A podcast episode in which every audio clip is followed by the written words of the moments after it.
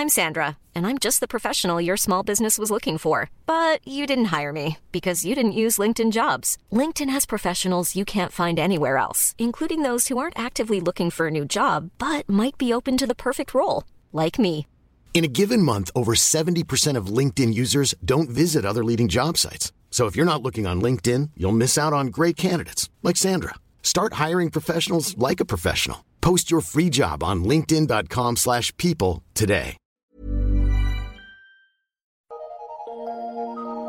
Eu sou Mário Persona e essas são as respostas que eu dei aos que me perguntaram sobre a Bíblia. Se você já entendeu que os salvos por Cristo da atual dispensação são a igreja, que é uma companhia de pessoas com vocação celestial, que formam o corpo de Cristo e não Israel, a igreja não é Israel. Israel foi o povo de Deus do passado, que foi escolhido como para uma vocação terrena. Se você já entendeu essa diferença, essa distinção, então você terá entendido que o dízimo não se aplica nessa dispensação da igreja. Muitos, muitas outras coisas que haviam sido ordenadas na lei que foi dada a Moisés, como templos, sacrifícios, sacerdotes, utensílios santos, etc., igualmente ficaram para trás e são, para o cristão, figuras, figuras das realidades apresentadas em Cristo no Novo Testamento, em especial nas epístolas. Se você não entendeu isso, ainda é melhor fazer uma leitura atenta da carta aos Hebreus, que mostra que, mostra que hoje nós temos coisas melhores do que aquelas que tinham os israelitas, que lidavam na terra com coisas materiais tangíveis, que eram figuras de coisas celestiais intangíveis. Agora, a sua dúvida foi como utilizar os recursos, então, da coleta feita numa Assembleia de Cristãos Reunidos. Bem, por não existir o dízimo na igreja, será que o cristão não teria de ofertar algo daquilo que Deus lhe dá? Claro que teria, sim. Mas os recursos da Assembleia ou igreja devem vir da coleta, não de um dízimo. E essa coleta é uma oferta que não está baseada em alguma porcentagem do que o cristão recebe pela provisão de Deus, mas segundo o coração de cada um. Numa assembleia congregada ao nome do Senhor, são estes os recursos que ela terá, os recursos da coleta, não para sustentar algum líder assalariado, algum pastor, uh, presbítero ou reverendo, mas para as necessidades da assembleia como um todo. Ela também, a Assembleia também pode eventualmente receber ofertas de outras assembleias quando existem necessidades específicas e eventuais, como nós vemos os cristãos fazerem nas epístolas quando eles enviavam ajuda para assembleias e regiões assoladas pela fome. Todavia, eu não vejo na Bíblia algum respaldo para se pedir dinheiro ou estabelecer quanto cada um deve dar, mas certamente nós encontramos a exortação para sermos generosos Uh, onde eu estou congregado com outros irmãos, somente ao nome do Senhor, nós costumamos fazer menção a alguma necessidade maior, né? quando existe essa, né, alguma necessidade extraordinária. Como, por exemplo, quando nós decidimos promover uma conferência ou encontro de irmãos uh, anual, visando convidar irmãos de outras assembleias. Aí surgem necessidades que não são usuais e a Assembleia é avisada disso, mas isso não é feito no sentido de constranger ou exigir uma quantia específica de cada um, não. Mas apenas para nortear os exercícios dos irmãos diante de uma necessidade extraordinária. Uma das necessidades da Assembleia pode ser, a necessidades usuais, pode ser a de um local apropriado para os irmãos se reunirem. É sempre um privilégio os irmãos poderem abrir suas casas para receber a Assembleia. E nós vemos na palavra de Deus ah, que irmãos faziam isso no primeiro século. Eu mesmo tive o privilégio de hospedar as reuniões da Assembleia dos Irmãos reunidos em São Paulo, ao nome do Senhor, ah, quando ela teve início ali, naquele minúsculo apartamento onde eu morava.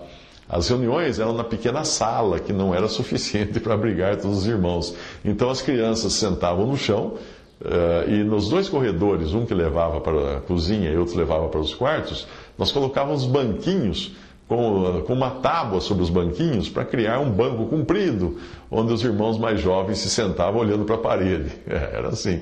Eles podiam ouvir o que era ministrado lá na sala, mas só via uma parede na frente deles. Apesar das dificuldades daquela época, o que eu guardo na memória são dias felizes que deixaram saudades Porque às vezes os irmãos chegavam com algumas horas de antecedência e iam embora bem depois da reunião terminar. Nós tínhamos prazer de estar juntos, conversando da palavra de Deus, comendo uma refeição simples, todos juntos, principalmente lembrando o Senhor e anunciando a sua morte no partir do pão à ceia do Senhor. Mas com o tempo e conforme a necessidade, a Assembleia acabou mudando-se para diferentes lugares, para a casa de outro irmão, ah, para a casa de uma irmã, ah, sempre tentando abrigar melhor os irmãos. Nós sabemos que quando as reuniões são na casa de algum irmão ou de alguma irmã, isso pode trazer alguns percalços. Se a pessoa tiver incrédulos na família, ou se não puder viajar por causa das reuniões. Se a Assembleia crescer, aí um número muito grande de pessoas pode acarretar problemas com limpeza, dificuldade de usar o banheiro, ou mesmo ruído excessivo, quando o irmão ou irmã residirem num apartamento. Os vizinhos podem acabar reclamando de uma cantoria ali, todo mundo cantando hino alto. É preciso lembrar também dos estranhos que, vez ou outra, aparecerão, nem sempre pessoas realmente convertidas ou com boas intenções. Por serem reuniões caseiras, essas pessoas acabam pensando que ali vale a informalidade, todo mundo pode dar palpite, é uma discussão, é um debate, e aí pessoas fazem isso no meio da reunião, causando até um constrangimento porque elas não entendem o que está acontecendo ali. E talvez não fizesse isso se não estivesse num ambiente tão domiciliar. Daí a importância também de um local à parte, preparado para as reuniões. Uma forma prática de se contornar todos esses problemas é buscando um lugar maior e que dê mais conforto para os irmãos e que permita maior privacidade, no sentido de diminuir a ideia de informalidade que os visitantes costumam ter quando visitam uma reunião na casa de algum irmão. E às vezes também a necessidade de, de se buscar um lugar, um outro lugar de reunir, tem a ver com um bairro mais acessível ao maior número de irmãos. Isso nas cidades grandes é, é um grande problema, né? onde o transporte pode ser difícil para alguns que venham de, de longe. Nós devemos lembrar que as coisas do Senhor devem vir em primeiro lugar na nossa vida. Por isso, não há nada de errado em se utilizar os recursos da Assembleia para se alugar um espaço, embora eu particularmente considere que comprar um imóvel não seja a melhor opção, uma vez que isso poderia criar problemas depois com herdeiros, caso um dos irmãos incluídos na escritura do imóvel, né, geralmente quando irmãos compram um imóvel para reunião, uh, e caso um viesse a falecer, como é que ficariam os herdeiros? Iriam eles continuar permitindo o uso daquele imóvel com aquela finalidade ou iam querer receber a sua parte em dinheiro, alguma coisa assim? O que algumas assembleias fazem para contornar isso é criar uma sociedade sem fins lucrativos, que não é ligada à assembleia, mas é apenas para possuir o imóvel, não é? Coloca dois ou três irmãos nessa sociedade, e aí esse imóvel é emprestado ou alugado para a assembleia poder reunir ali. Cada lugar encontra-se uma solução diferente.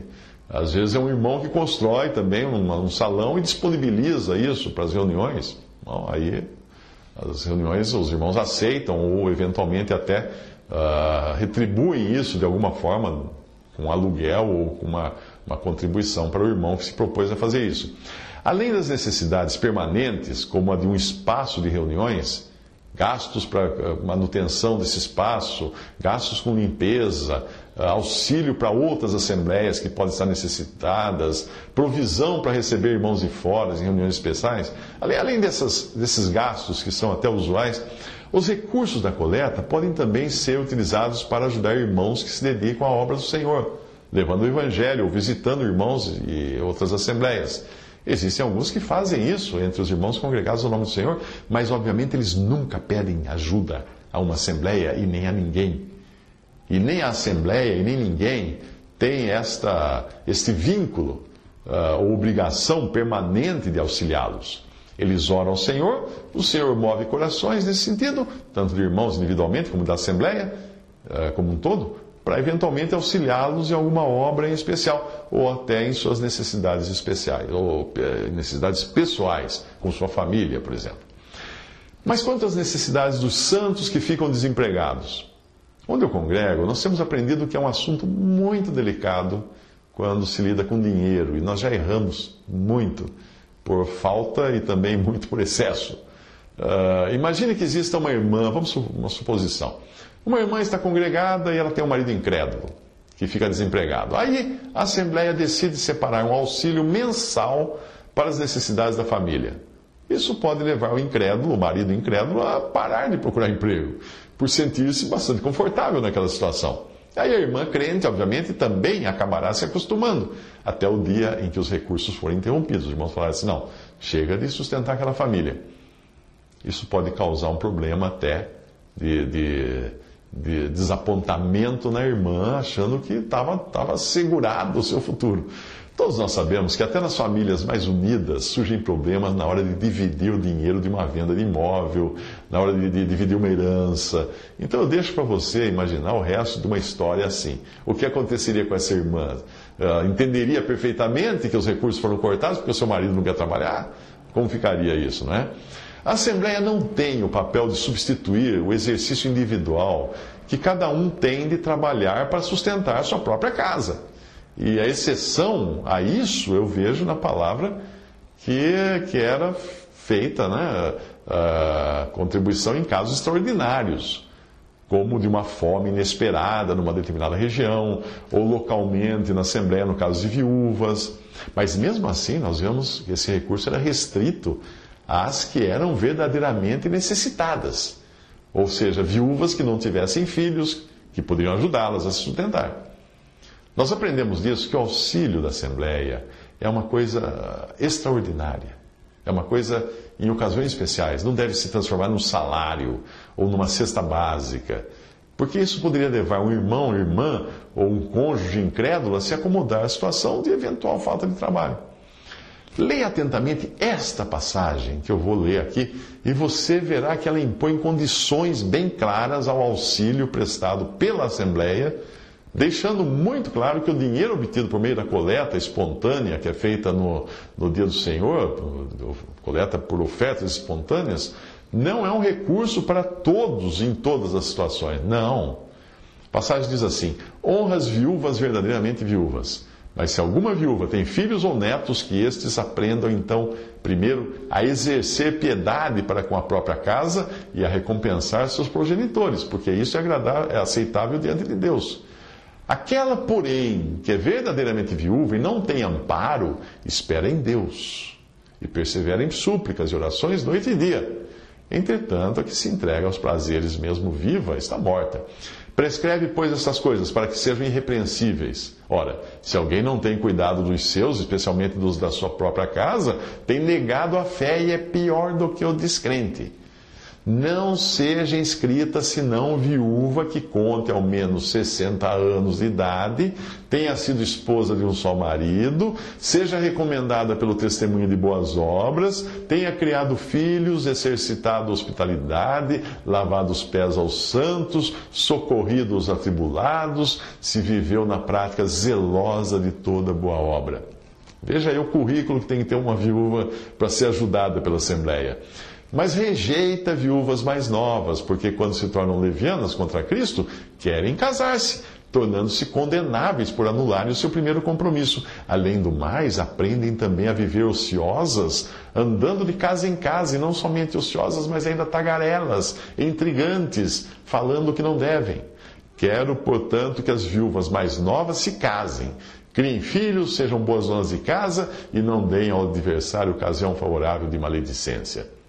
Pois, com efeito, já algumas se desviaram seguindo a Satanás.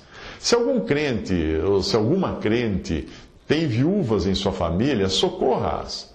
E não fique sobrecarregada a igreja, para que esta possa socorrer as que são verdadeiramente viúvas. Devem ser considerados merecedores de dobrados honorários os presbíteros que presidem bem, com especialidade os que se avadigam na palavra e no ensino Pois a Escritura declara: Não amordaces o boi quando pisa o trigo, e ainda o trabalhador é digno do seu salário. Isso você encontra em 1 Timóteo 5, de 3 a 18. Alguns pontos desse texto devem ser observados. Primeiro, existem pessoas, no caso aqui as viúvas, que são realmente necessitadas, mas existem outras que não são. O irmão ou irmã que esteja passando por um problema de desemprego, com uma Ferrari na garagem, certamente possui recursos é? Para se manter se ele estiver disposto a cortar na própria carne, ao invés de esperar a beneficência de outros. A Assembleia também não é uma instituição filantrópica ou de beneficência voltada a resolver o problema da fome e da pobreza no mundo. Não. Hoje é comum as chamadas igrejas da cristandade se transformarem em entidades assistenciais e a tendência é cada vez maior disso acontecer justamente nos países desenvolvidos, onde igreja se tornou sinônimo de obra beneficente. Uma vez que nos países, principalmente da Europa, Existem até mesmo clérigos que são agnósticos ou ateus eh, na direção dessas congregações ou dessas organizações chamadas igrejas. Quando você tira Cristo como centro e motivo da reunião dos cristãos, a caridade, a beneficência, acabam, até a política, o, o ativismo político, social, etc., acabam se tornando substitutos que são, obviamente, aceitos e louvados pela sociedade incrédula para justificar a existência de um agrupamento de cristãos. Porque o incrédulo nunca vai entender por que aqueles cristãos se reúnem se não é para fazer ativismo político, se não for para fazer resolver o problema da fome do mundo, se não for para fazer caridade, por que se reúnem? Eles se reúnem para Cristo. Lembre-se de que na cabeça do incrédulo que não compreende a salvação pela fé em Cristo e no seu sacrifício, o termo cristão é usado para aquele que está tentando ir para o céu fazendo caridade. Então, na cabeça do incrédulo, a coisa mais lógica é que igreja seja o lugar onde as pessoas se reúnem para fazer caridade. Muito bem, mas será que isso é o que nós encontramos na doutrina dos apóstolos? Aqueles que individualmente querem fazer algo com seus próprios recursos para ajudar os necessitados, os enfermos, os drogados, independente de quem seja ou de onde esteja, podem fazer isso como uma iniciativa pessoal, sem envolver a Assembleia. A Assembleia é outra, outro departamento, é outra conversa. Cada cristão tem sim a obrigação e o dever de ser caridoso para com as pessoas, de alimentar o faminto. Agora, a Assembleia, ela tem as necessidades da Assembleia. E quando se faz uma coleta, é feita para as necessidades do Senhor na Assembleia, na sua obra, etc. Portanto, os recursos da Assembleia devem ser voltados para as necessidades da própria Assembleia e talvez um versículo nos ajude a entender isso, eh, como eh, que é um versículo dirigido inicialmente às igrejas da Galácia, que diz assim: E não nos cansemos de fazer o bem, porque a seu tempo ceifaremos, se não desfalecermos. Por isso, enquanto tivermos oportunidade, façamos o bem a todos mas principalmente aos da família da fé. Isso está em Gálatas 6, 9 a 10. Esses da família da fé, obviamente, são crentes, não incrédulos. No caso de irmãs viúvas e necessitadas que tenham familiares em comunhão, os parentes são aqueles que devem ser os primeiros a ajudá-las. Quando não ajudam, a opinião que Deus tem deles é a pior possível. Se alguém não tem cuidado dos seus, especialmente dos da própria casa, tem negado a fé e é pior do que o descrente. 1 Timóteo 5,8. O auxílio uh, da Assembleia, dado pela Assembleia, é restrito às que são verdadeiramente viúvas e sem nenhuma fonte de recursos, ou sem nenhum familiar crente que possa ajudá-las.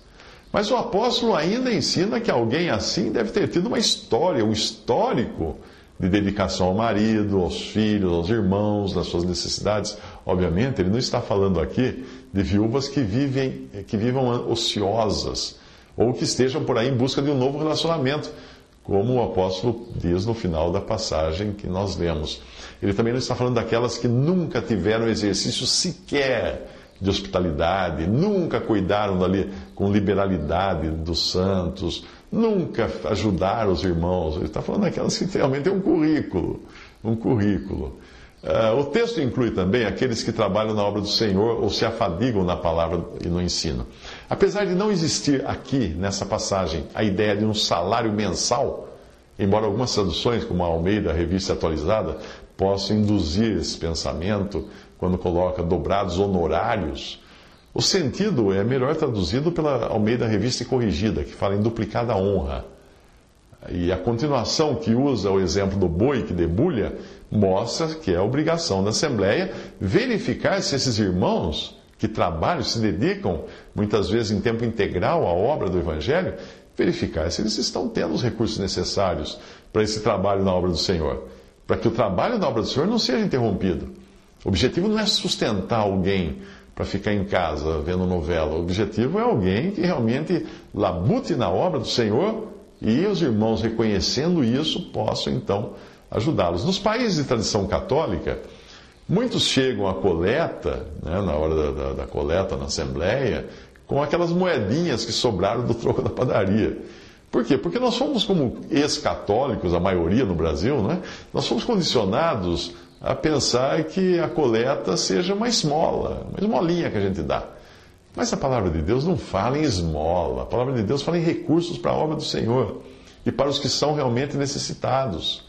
Se você vê um irmão ou uma irmã empenhado ativamente na obra do, do Evangelho, nas visitas aos irmãos, tendo despesas com a própria família, porque abriram mão de um trabalho secular, e também gastam com viagens, com hospedagem, com material de evangelização. A pergunta é: de onde você acha que ele, esse irmão, esse irmão obtém, os recursos que eles têm? Hã? Caiu do céu? Sim, cai do céu, porque é Deus quem provê. Mas por intermédio de quem? Certamente não terá sido de alguma esmola, no estilo que nós estamos acostumados, que trouxemos do catolicismo romano sem pedir nada a ninguém, esse irmão ou essa irmã deve ter orado ao Senhor, deve ter apresentado ao Senhor, que é o Senhor da seara, as suas necessidades. Então, o próprio Senhor, que é o maior interessado na sua obra e é quem envia os obreiros na sua, na sua seara, ele terá movido então corações, tanto de irmãos individualmente como de assembleias coletivamente, para auxiliarem nas necessidades desse que está empenhado na obra do Senhor. Mas certamente ele nunca vai pedir dinheiro ou sustento a ninguém, a não ser ao Senhor em suas orações.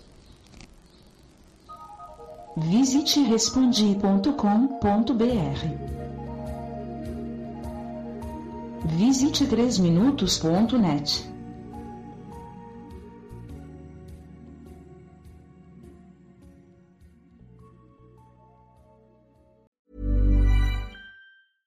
Imagine the softest sheets you've ever felt. Now imagine them getting even softer over time. That's what you'll feel with Bowl and Branch's organic cotton sheets. In a recent customer survey, 96% replied that Bowl and Branch sheets get softer with every wash. Start getting your best night's sleep in these sheets that get softer and softer for years to come. Try their sheets with a 30-night guarantee. Plus, get 15% off your first order at bowlandbranch.com. Code BUTTERY. Exclusions apply. See site for details.